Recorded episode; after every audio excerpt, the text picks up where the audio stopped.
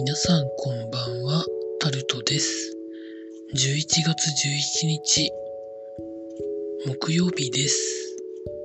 今日も時事ネタからこれはと思うものに関して話していきます。政府が新た新たな経済対策として生活困窮者自立支援金を再支給する方向で考えている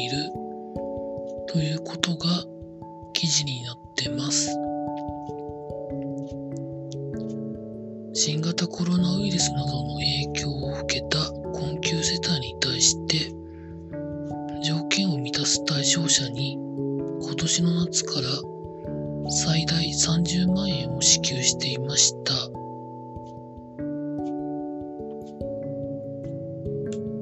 再支給の対象となるのはコロナウイルスで減収した人向けに最大200万円を無利子で貸す特別貸付を上限まで借りているなどし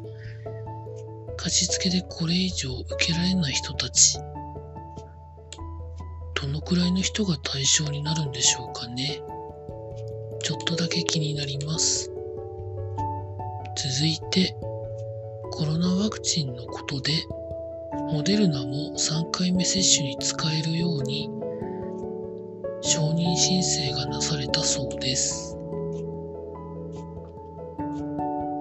ファイザーは3回目の接種が特例承認されてますけどモデルナも多分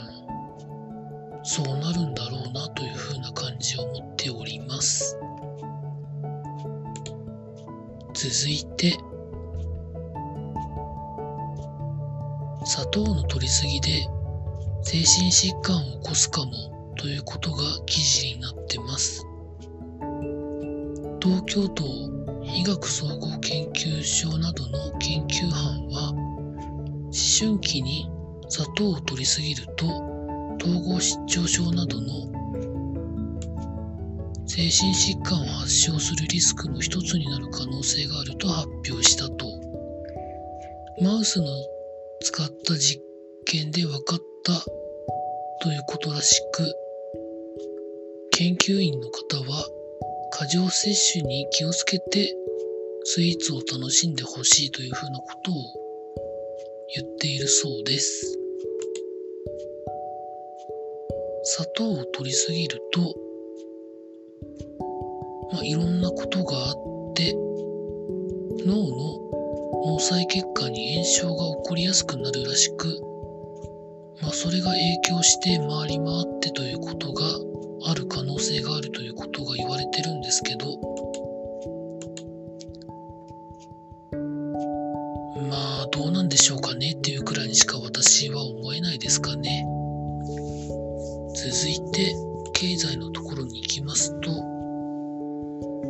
タバコの消費が減っているということで、葉タバコ農家4割が作るのをやめるかもということが記事になってます。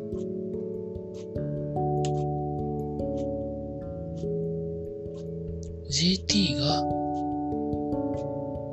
7月から10年ぶりに作らないことを募っていたそうです。来年の耕作面積は34%減って3889ヘクタールになるという見通しを JT が言ってるそうです。タバコは吸わないで済むんだったら吸わない方がいいんですけどね。タバコの関連の法律でいくと JT は農家が葉タバコを作った場合全量買い取ることを義務付けられてるそうです。そういうことを考えると需要が減ってるのにたくさん買い取ることはまあできないですよね。続いて楽天グループが3年連続の赤字を計上するということで記事になってます。楽天グループが発表した2021年1、9月期の連結決算は純損益が922億円の赤字だったということで同期間の赤字は3年連続で赤字幅は前年の714億円から拡大したということでネット通販は好調だったものの携帯電話事業絡みで費用が膨らんだということらしいです。これに関しては多分想定の範囲内だと考えてるとは思いますけど実際のところ事業継続とか考えるとどうなんでしょうかね。まあ、自前のアンテナがどんどん立っていけば今 KDDI から借りてるところの回線使用料も払わなくて済むので、まあ、赤字幅は減ってくんだろうと思うんですけどソフトバンクでもある程度アンテナが立ってるところから始めた事業なのゼロから始めているってことは、まあ、どんだけのお金がかかるんだろうというふうなことを想像するとまだまだでも厳しいんだろうなというふうに思ったりもします。続いて見出しだけですけど日本航空のボーナスが0.15ヶ月ということで見出しになってました。日本旅行が資本金を減らして中小企業扱いになるというふうなことが見出しに出てました。具体的には資本金を40億円から1億円に減らすそうで、まあ、資本金を減らすと税制面で若干いいことがあるということなのでやられたんじゃないのでしょうか続いて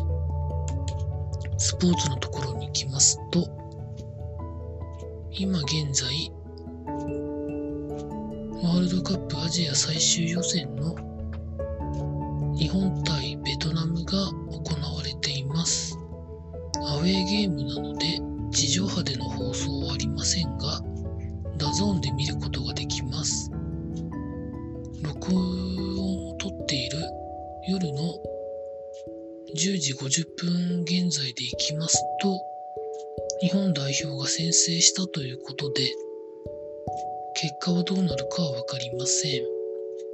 続いて、プロ野球クライマックスシリーズファイナルステージ第2戦はそれぞれ行われましてパ・リーグがオリックスが2連勝して王手をかけ、ヤクルトが2連勝して王手をかけるという風な展開になったそうです。これで対戦成績はオリックスとヤクルトの3勝0敗になって早ければ明日にも決まるみたいです。年に関してはリーグ戦の実力通りに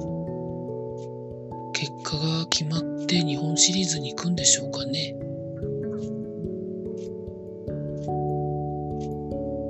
以上そんなところでございました。明日も労働頑張りたいと思います。以上タルトでございました。